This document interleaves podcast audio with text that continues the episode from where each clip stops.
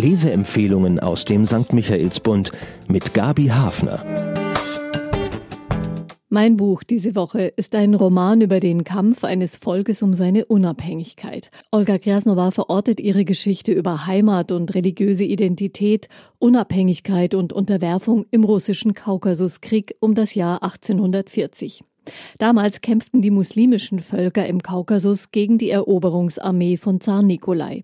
Er träumte vom Weltreich und rückte über den Kaukasus dem Osmanischen Reich auf den Leib.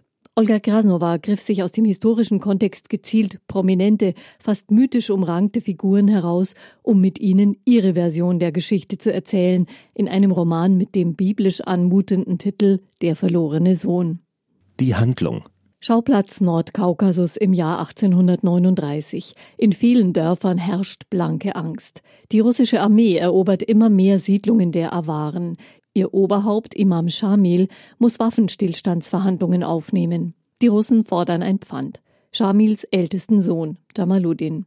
Er soll für die Dauer der Verhandlungen an die Russen ausgeliefert werden. Von drei Tagen ist die Rede.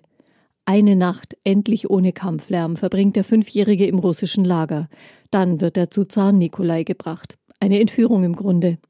Dessen Absicht ist klar. Der Zar will aus dem avarischen Herrschersohn einen Russen formen.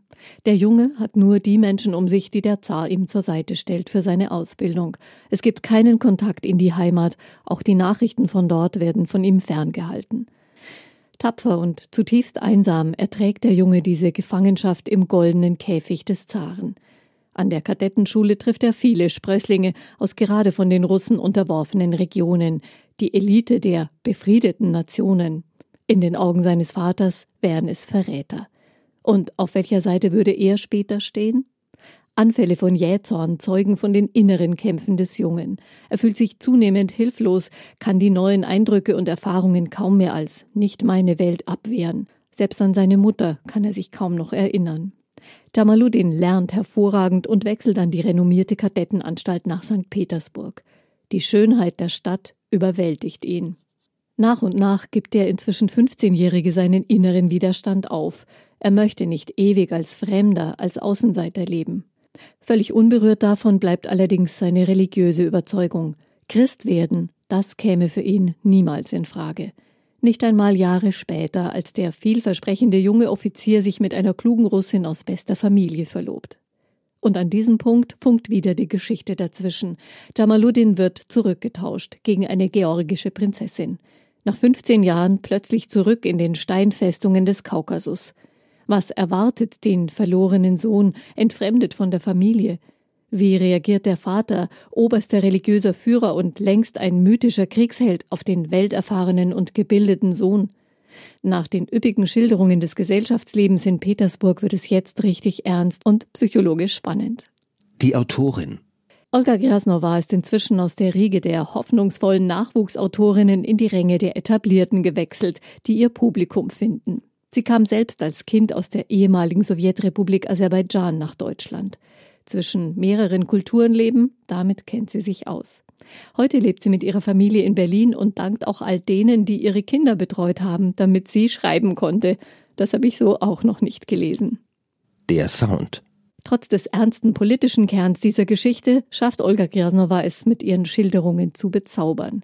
Scheinbar mühelos entwirft sie ein Gesellschaftspanorama, das keineswegs schwarz-weiß zeichnet, manchmal allerdings ein bisschen arg zuckrig scheint mit all den Bällen und Salons.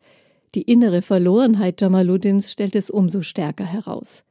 Ohne großen sprachlichen Aufwand gelingen Krasnova eindringliche Szenen von großer Tiefe, wie etwa die Rückkehr Jamaluddins nach Dagestan, als er seine russische Offiziersuniform ablegt und die heimatliche schlichte Kutte überzieht.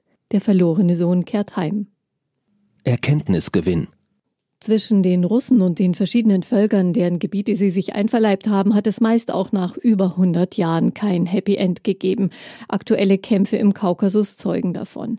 Jamaluddins Landsleute, die Awaren, haben heute mit Dagestan längst ein eigenes Staatsgebilde, ebenso wie Tschetschenen, Georgier und viele andere. Separatistische Bestrebungen und Stammeskonflikte bis hin zu terroristischen Aktivitäten, die sich gegen Russland richten, finden trotzdem immer neue Nahrung. Sie alle reiben sich am übermächtigen Russland. Russische Sprache und Kultur sind der Bezugsrahmen, an dem sie nicht vorbeikommen. Olga Krasnova stellt ihre historische Figur Jamaluddin mitten ins Spannungsfeld dieser Konflikte um kulturelle Identität und Kolonisierung, um Fortschritt und Tradition. Für wen? Der Roman nähert sich gewissermaßen in Ballgarderobe hochspannenden politischen Fragen. Wer es politisch liebt, wird den ersten Teil vielleicht manchmal etwas überladen finden. Wer das große Gesellschaftspanorama liebt, das Ende vielleicht sehr heftig.